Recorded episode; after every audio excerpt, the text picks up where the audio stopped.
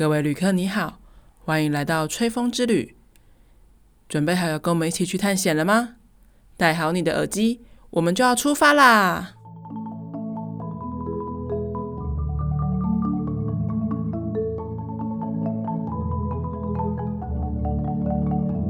！Hello，大家好，欢迎收听音乐吹吹风，我是主持人 Joy。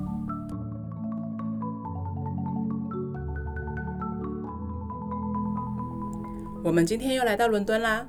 继上次我们讲完伦敦非看不可的跨年烟火以及西敏市区以外，伦敦还有好多好玩的地方呢。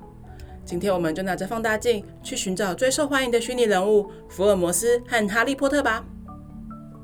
讲到福尔摩斯在伦敦的住所，那就是大名鼎鼎的贝克街啦。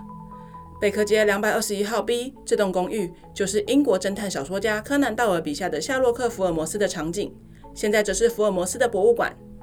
其实当年柯南道尔在连载福尔摩斯小说的时候，并没有贝克街两百二十一号 B，一直到一九三零年，这里才是有效地址。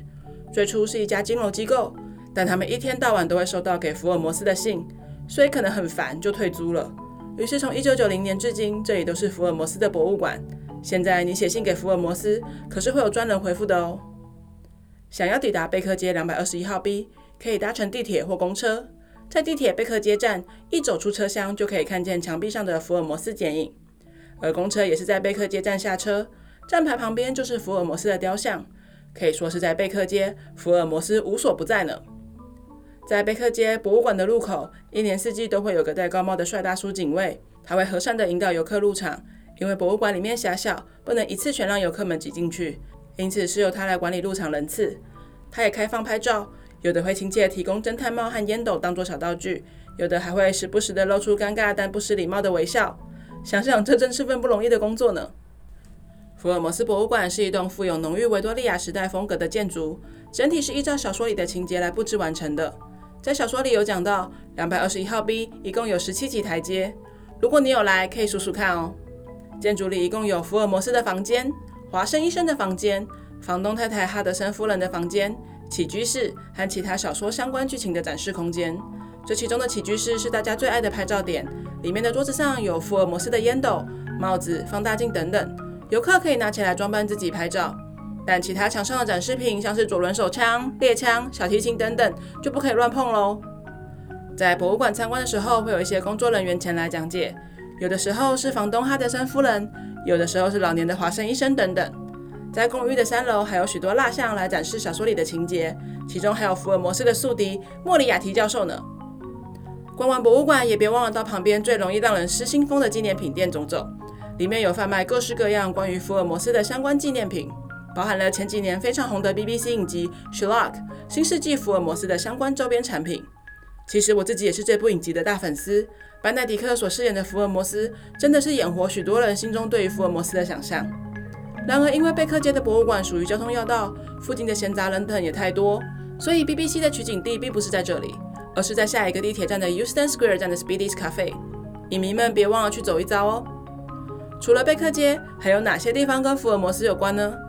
在伦敦的特拉法加广场附近，有着一间特色的夏洛克·福尔摩斯酒吧，在这里可以体验传统英国人站着喝酒的文化，或是上楼到他的餐厅里，一边欣赏老板的福尔摩斯收藏品，一边享用大餐吧。而在这里用餐的客人和服务生们也都是超级福尔摩斯迷，随便搭话都可以对福尔摩斯的内容了若指掌，真的是超厉害的。而离酒吧不远的特拉法加广场也是新世纪福尔摩斯的拍摄取景地哦。如果你对新世纪福尔摩斯在伦敦拍摄场景很有兴趣的话，可以上他的官网搜寻，大部分都是在可以坐地铁抵达的地方，影迷们可不容错过呢。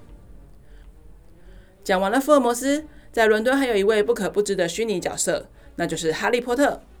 但说实话，因为《哈利波特》并不是完全在伦敦取景，还有大部分是在牛津、苏格兰高地等地拍摄。但在伦敦有个魔法迷们非去不可的地方，那就是王十字车站的九又四分之三月台啦。据说这里是《哈利波特》小说作者 J.K. 罗琳的父母相识与相恋的搭车场所，对罗琳别具意义，也因此选择这个地方当做《哈利波特》的故事起源。在每年的九月一日，巫师们都要来到这个月台，搭乘霍格华兹特快车前往魔法的国度。而走到王十字车站外面，嘿，怎么跟电影不太一样？诶，怎么好像是隔壁那栋？其实，在电影中，王十字车站的外观是采用了隔壁的圣潘克拉斯车站。圣潘克拉斯车站是欧洲跨国火车“欧洲之星”在伦敦的停靠站，而王十字车站则是国内火车的月台。游客们不要跑错喽！